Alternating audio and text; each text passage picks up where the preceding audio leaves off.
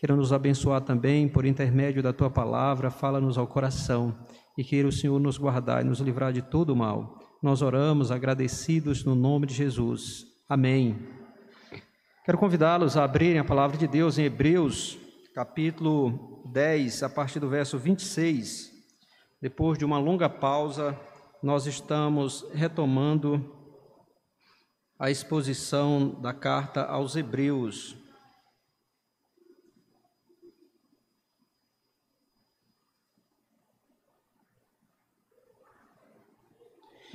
Vamos ler a palavra de Deus, Hebreus capítulo 10, a partir do verso 26 até o 31. Nos diz assim a palavra do Senhor nosso Deus: Porque se vivermos delibera deliberadamente em pecado, depois de termos recebido pleno conhecimento da verdade, já não resta sacrifício pelos pecados. Pelo contrário, certa expectação horrível de juízo e fogo vingador preste a consumir os adversários. Sem misericórdia, morre pelo depoimento de duas ou três testemunhas quem tiver rejeitado a lei de Moisés. De quanto mais severo castigo julgais vós, será considerado digno aquele que calcou aos pés o Filho de Deus e profanou o sangue da aliança com o qual foi santificado e ultrajou o Espírito da graça. Ora, nós conhecemos aquele que disse: a mim pertence a vingança, eu retribuirei. E outra vez, o Senhor julgará o seu povo. Horrível coisa é cair na mão, nas mãos do Deus vivo. Amém. Que Deus aplique a sua palavra ao nosso coração. Meus irmãos e amigos, hoje nós vamos falar da pior coisa que pode acontecer com uma pessoa. Conforme nós lemos nesse texto, é a pior coisa que pode acontecer com uma pessoa. E ao considerarmos, meus irmãos, isso, nós deveríamos louvar e render graças ao Senhor por estarmos em Cristo Jesus. Nós que somos discípulos do Senhor Jesus, nós deveríamos louvar o nome do Senhor, porque Ele tem nos preservado desse grande mal sobre o qual nós vamos falar nesta noite e sobre o qual o autor bíblico trata aqui neste ponto. Ele, o autor, ele trata aqui de, uma, de, de algo terrível por conta da situação que os seus leitores originais estavam passando. Ele escreve esta carta para hebreus, para judeus, que haviam abraçado a fé cristã, haviam abraçado o cristianismo, mas é, estavam sendo, nesse momento histórico, pressionados pela perseguição, pelas provações, a abandonarem o cristianismo e a voltarem à sua antiga religião, ao judaísmo. E é por isso que o autor escreve esta carta aqui. E de acordo com esta carta, em muitos momentos, isso seria, se eles fizessem isso, seria um grande retrocesso seria voltar da, da realidade para as sombras, do cumprimento para as promessas, seria voltar daquilo que era, daquilo que era é, exatamente verdadeiro, que era a revelação máxima, plena do Senhor Deus através do seu Filho, para aquilo que era transitório, passageiro, seria retroceder grandiosamente, de maneira que podemos até dizer que seria retroceder da vida para a morte. E é por essa razão que o autor bíblico aqui nesta carta, ele faz, ele argumenta de muitas maneiras para convencer aqueles irmãos de que eles deviam permanecer firmes no Senhor, deles que eles deviam ter muito cuidado para não se afastarem, apesar da oposição, apesar dos obstáculos, apesar da perseguição, eles deviam se manter firmes no Senhor e não retroceder à sua antiga religião. E para aí, e com esse objetivo em mente, meus irmãos, por exemplo, ele vai mostrar que Cristo é superior a tudo aquilo que existia no Antigo Testamento, a Moisés, a Arão, a toda a ordem sacerdotal, aos sacrifícios e a tudo mais. E por outro lado, ele vai mostrar que tudo que existia no Velho Testamento apontava para Cristo e caminhava em direção a Cristo, e Cristo é a plenitude de todas as coisas. E além disso, nesse mesmo objetivo de alertar aqueles irmãos para que não se desviassem, para que não se afastassem do verdadeiro caminho do Senhor Jesus Cristo, ele faz algumas sérias advertências. No capítulo 3, ele falou, por exemplo, a respeito da incredulidade que porque os judeus, os hebreus lá no deserto, eles não entraram na terra prometida? Porque eles foram incrédulos, eles se rebelaram contra o Senhor e contra a sua palavra, e portanto, eles pereceram no deserto e não puderam entrar na terra prometida, porque tendo ouvido as boas novas, o evangelho, conforme ele nos diz, eles não creram verdadeiramente. Depois, no capítulo 6, ele vai falar daqueles que são impossíveis de serem renovados para o arrependimento, porque eles provaram do dom celestial, provaram do Espírito Santo, provaram da palavra de Deus, tiveram alguma medida dessas coisas, mas nunca foram verdadeiramente crentes e abandonaram a fé e, portanto, impossível de serem renovados. E aqui, mais uma vez, ele traz uma séria advertência nesse sentido, para que aqueles irmãos percebessem a gravidade do problema e se mantivessem firmes no Senhor e não se afastassem daquele que é o único redentor dos eleitos de Deus, o Senhor Jesus Cristo. E aqui, portanto, ele vai falar acerca desse pecado terrível chamado apostasia.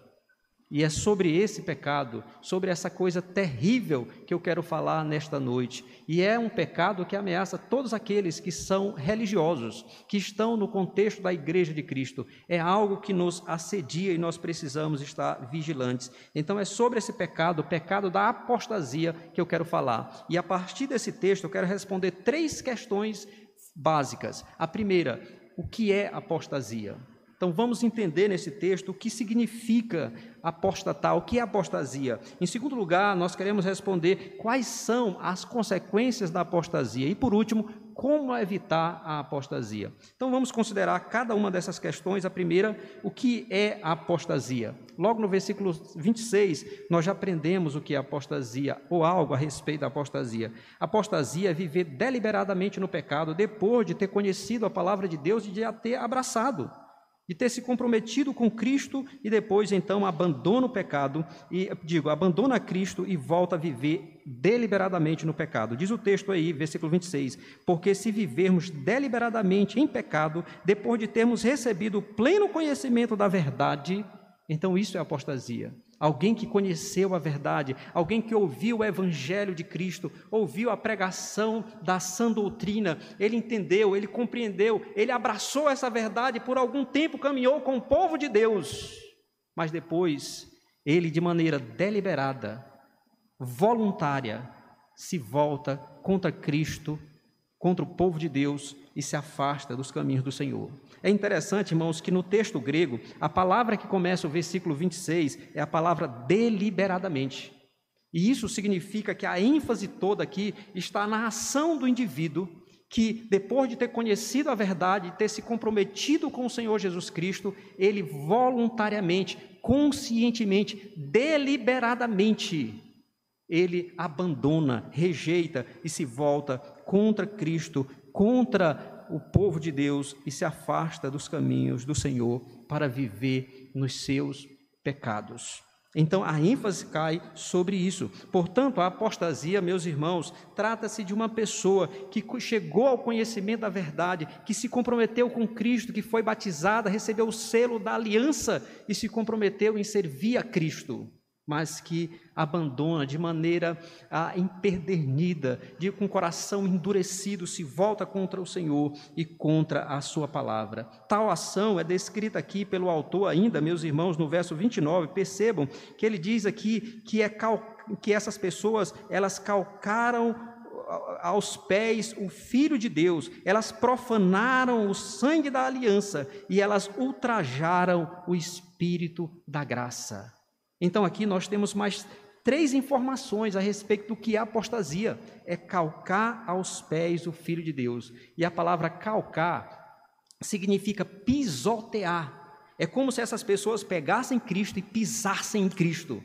E o sentido aqui é que essas pessoas desprezaram, elas não somente se desviaram, mas elas desprezaram a Cristo e a sua obra. E assim elas desprezaram o Filho de Deus e rejeitaram o Filho de Deus obstinadamente. É o que nós temos aqui. Ainda outra informação, nos diz o texto, que essas pessoas, elas profanaram o sangue da aliança com o qual foram santificadas.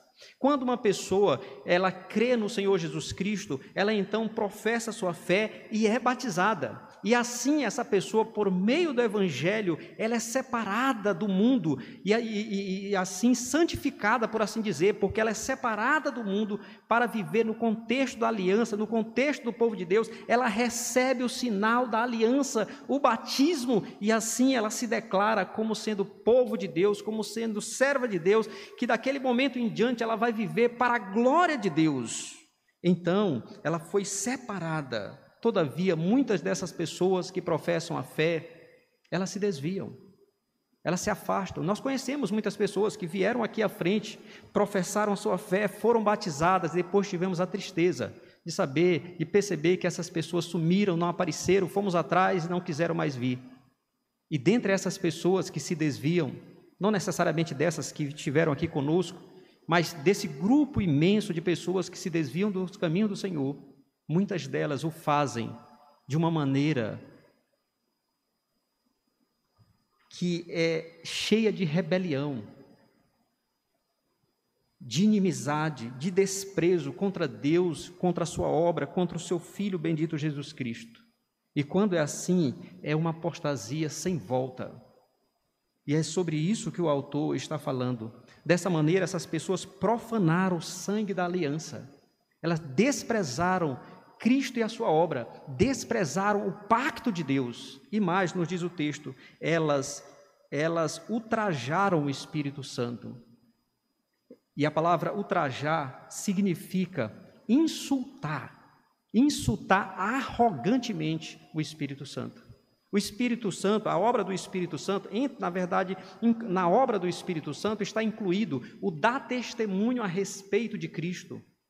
O glorificar a Cristo, conforme nós aprendemos lá em João, capítulos 15 e 16, fica muito claro lá que o Espírito Santo, o Consolador, ele viria para dar testemunho de Cristo, para glorificar a Cristo, para nos conduzir à verdade de Cristo. Então, o Espírito é quem dá testemunho. E quando uma pessoa rejeita Cristo dessa forma, se rebelando contra Cristo, desprezando a Cristo, ela está insultando o testemunho do Espírito Santo.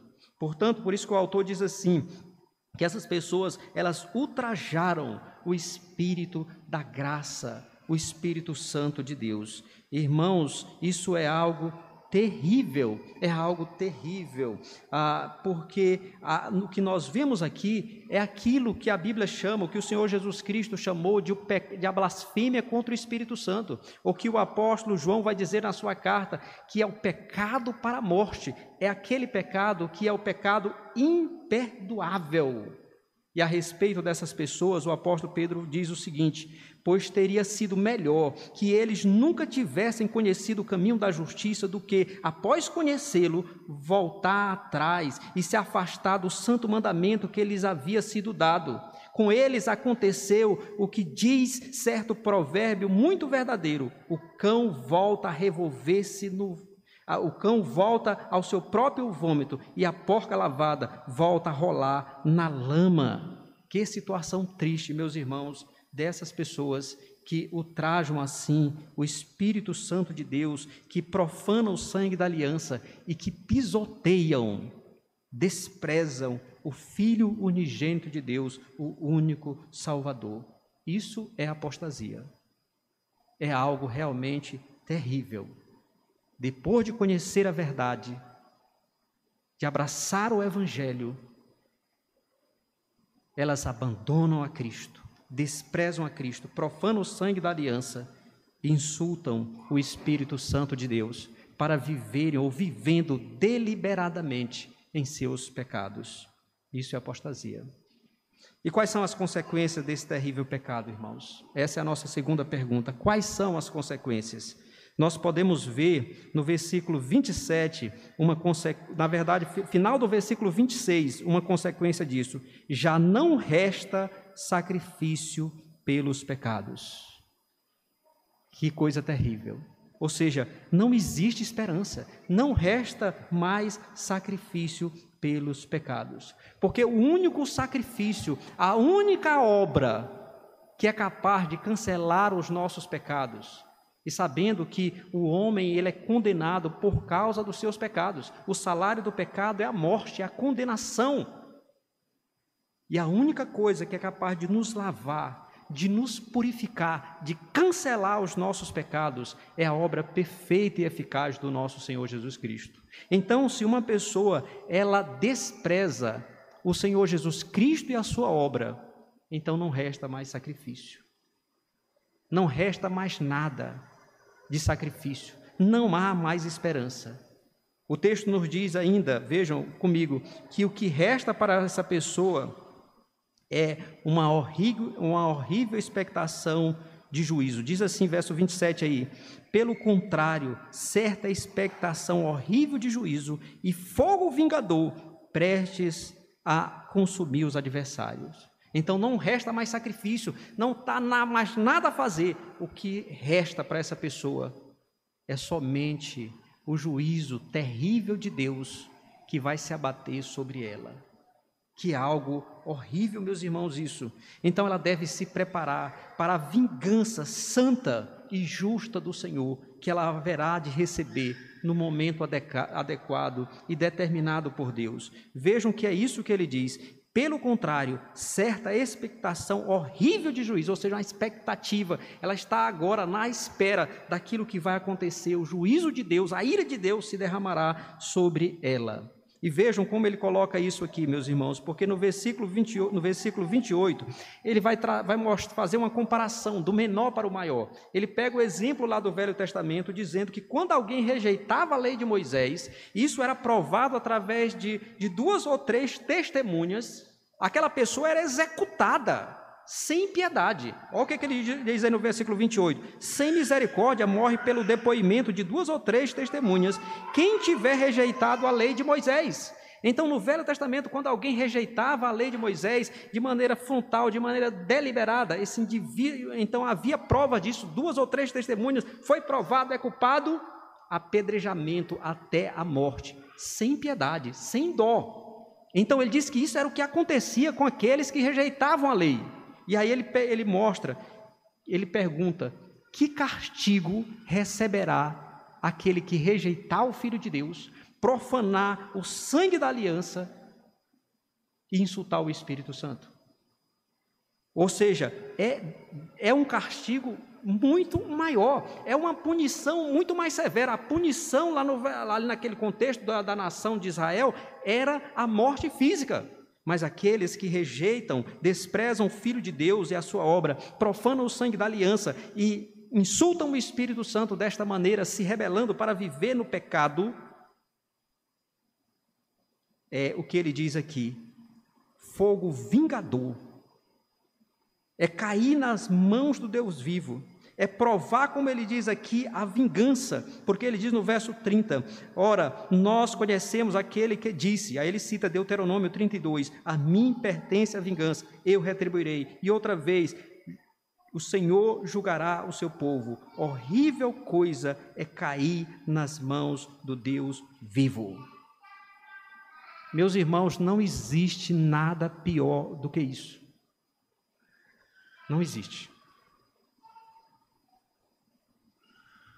Nesse mundo, por causa do pecado, existem muitas coisas ruins, doenças, tribulações, conflitos, guerras e tantas outras coisas ruins que há no mundo.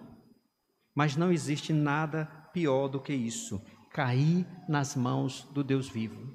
Porque Deus é aquele que conhece todas as coisas, aquele que é infinitamente poderoso aquele que tem todo o poder, aquele de quem ninguém pode escapar, aquele de quem ninguém pode fugir. Cair nas mãos do Deus vivo, provar a ira de Deus, é algo terrível, E ele está dizendo que é isso que, que espera todos aqueles que assim apostatam, se afastam do Senhor, desprezam seu filho, profanam o sangue da aliança e insultam o Espírito Santo de Deus. Vingança, santa vingança, retribuição, o exercício da justiça retributiva de Deus. Ou seja, Deus trata a pessoa conforme os seus pecados e o resultado é condenação eterna.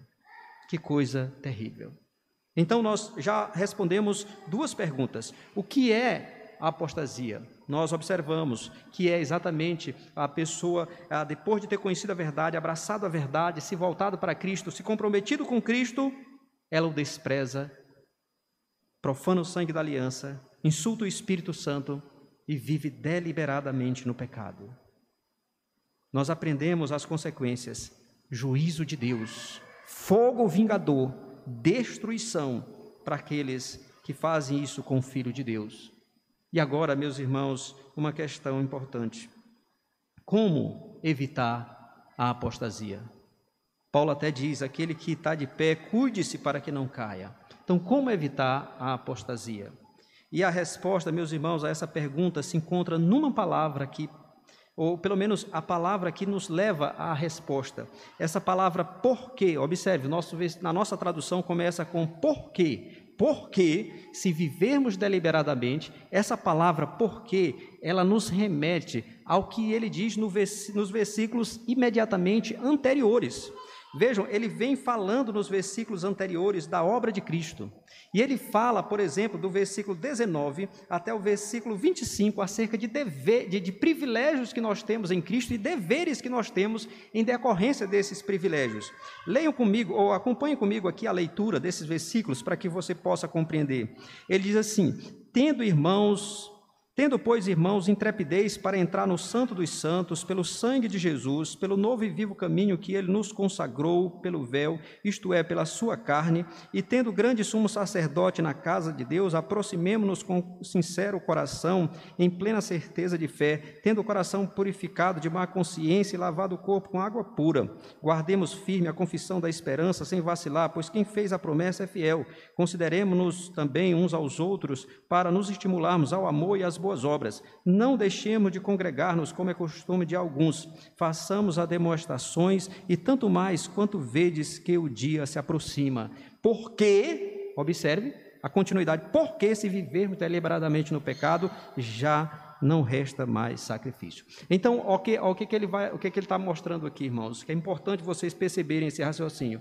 Nesses versículos anteriores, ele mostra privilégios que nós temos em Cristo Jesus. Ou seja, por meio de Cristo nós temos acesso à presença de Deus. Nós podemos e devemos entrar no Santo dos Santos pelo novo e vivo caminho que o Senhor nos consagrou através da sua obra. Então, por meio de Cristo, nós que estamos aqui, nós estamos na presença de Deus. Ele está aqui, nós estamos diante do Senhor, adorando, bendizendo e louvando o seu nome. E agora, por meio da sua palavra, Deus está falando conosco. Então, nós temos acesso como igreja, individualmente, é claro, através das nossas orações, por meio de Cristo, nós entramos na presença de Deus. O outro grande privilégio que ele diz aqui é que nós temos um grande sumo sacerdote, aquele que não só morreu pelos nossos pecados, mas intercede por nós diante do Pai nos dá acesso à presença de Deus. E aí, em virtude desses privilégios, nós devemos o quê? Nos aproximar com o coração sincero, é, como ele diz aqui, em plena certeza de fé, purificado de má consciência. Versículo 23, nós devemos guardar firme a confissão da esperança, sem, va sem vacilar. Nós devemos nos é, considerar uns aos outros,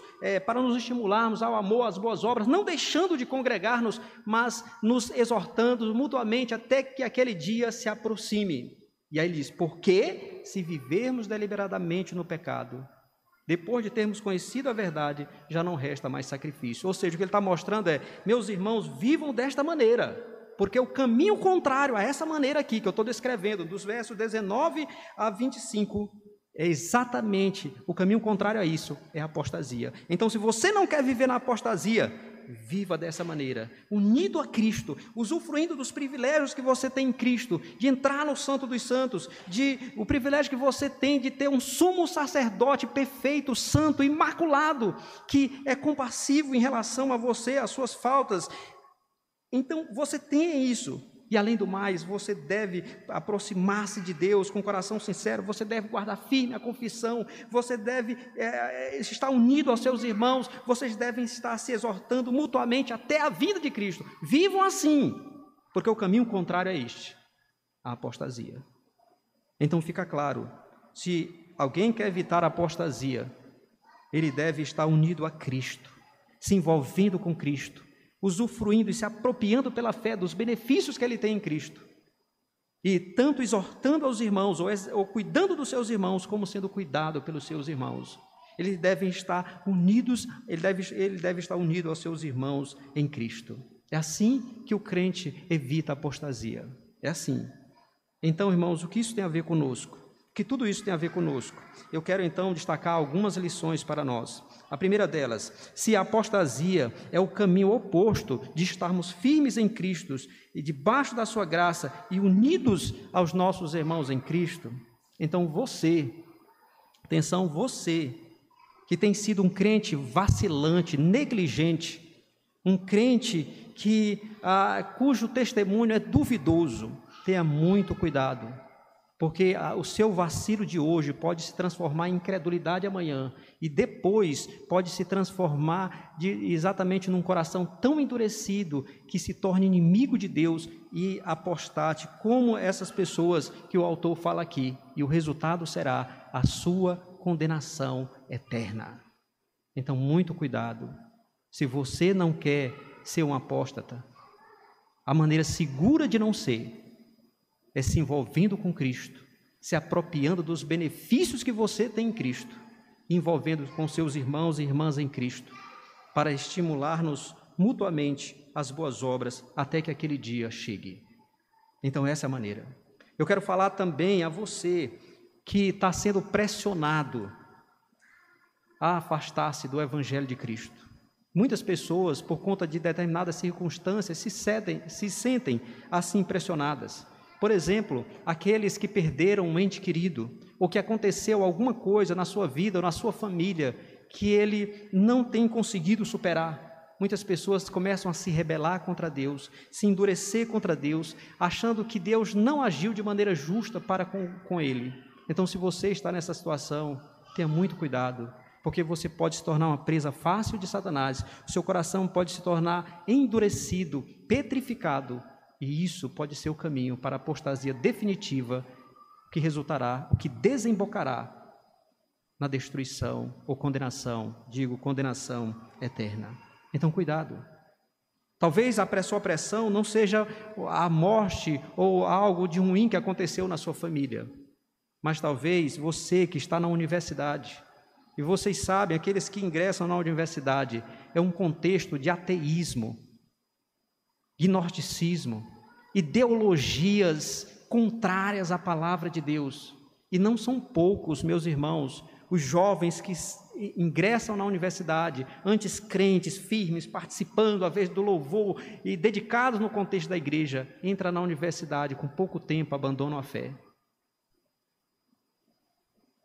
Abandonam a fé. E a resposta para isso é: certamente não estavam tão firmes no Senhor não estavam tão envolvidos, talvez estivessem envolvidos com a obra, talvez estivessem envolvidos com as atividades, mas não com o Senhor verdadeiramente. Então, a resposta para não cairmos nesse pecado é o que está nos versículos de 19 a 25.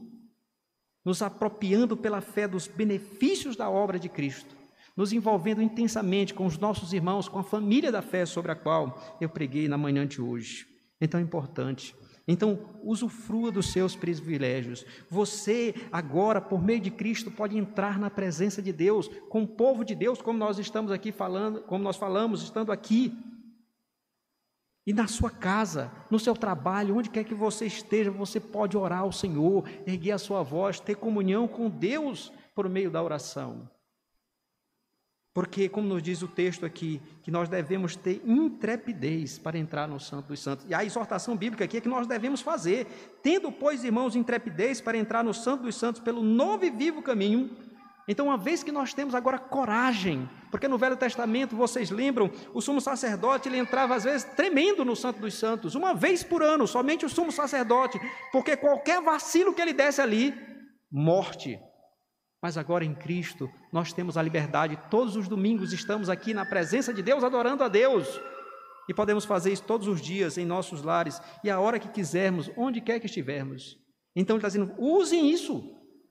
E saibam que vocês têm um sumo sacerdote, se apropriem disso. E cumpram esses deveres, aproximando com sinceridade, guardando firme a confissão, estimulando uns aos outros. É esse o caminho da perseverança nos caminhos do Senhor. Agora eu quero falar aqueles que talvez se perguntem, porque quando a gente fala do pecado imperdoável, as pessoas começam a questionar: será que eu já cometi esse pecado? E tem pessoas, às vezes, que se afligem com isso, pensando: eu cometi, será que eu cometi, ou algum dos meus familiares cometeu? E aí eu pergunto para você, eu pergunto a você, a, a, partir desse. Vejam, você compreendeu isso aqui? Que alguém que comete o pecado é alguém que conheceu a verdade profundamente, que se comprometeu com Cristo, que deliberadamente, voluntariamente abandona a Cristo se volta contra ele, vai para o mundo viver no pecado, e eu pergunto assim: é assim que você está vivendo? Com certeza não é isso. O fato de você estar aqui ou de ter essa preocupação significa que você nunca cometeu esse pecado. Porque quem comete esse pecado não quer saber de Deus, do povo de Deus, e não tem nenhuma preocupação com isso. O coração dele está endurecido. Não há mais sensibilidade em relação ao pecado. Então, se você tem sofrido com essa dúvida, então eu digo para você: você pode até não estar em Cristo, mas você não cometeu o pecado imperdoável.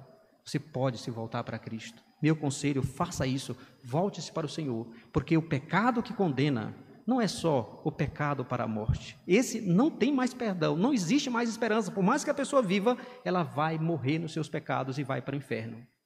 Mas todo pecado conduz ao inferno, porque o salário do pecado é a morte. Então, se você não se arrepender dos seus pecados, não crer verdadeiramente em Cristo, mesmo que você não tenha cometido o pecado imperdoável, você irá para o inferno.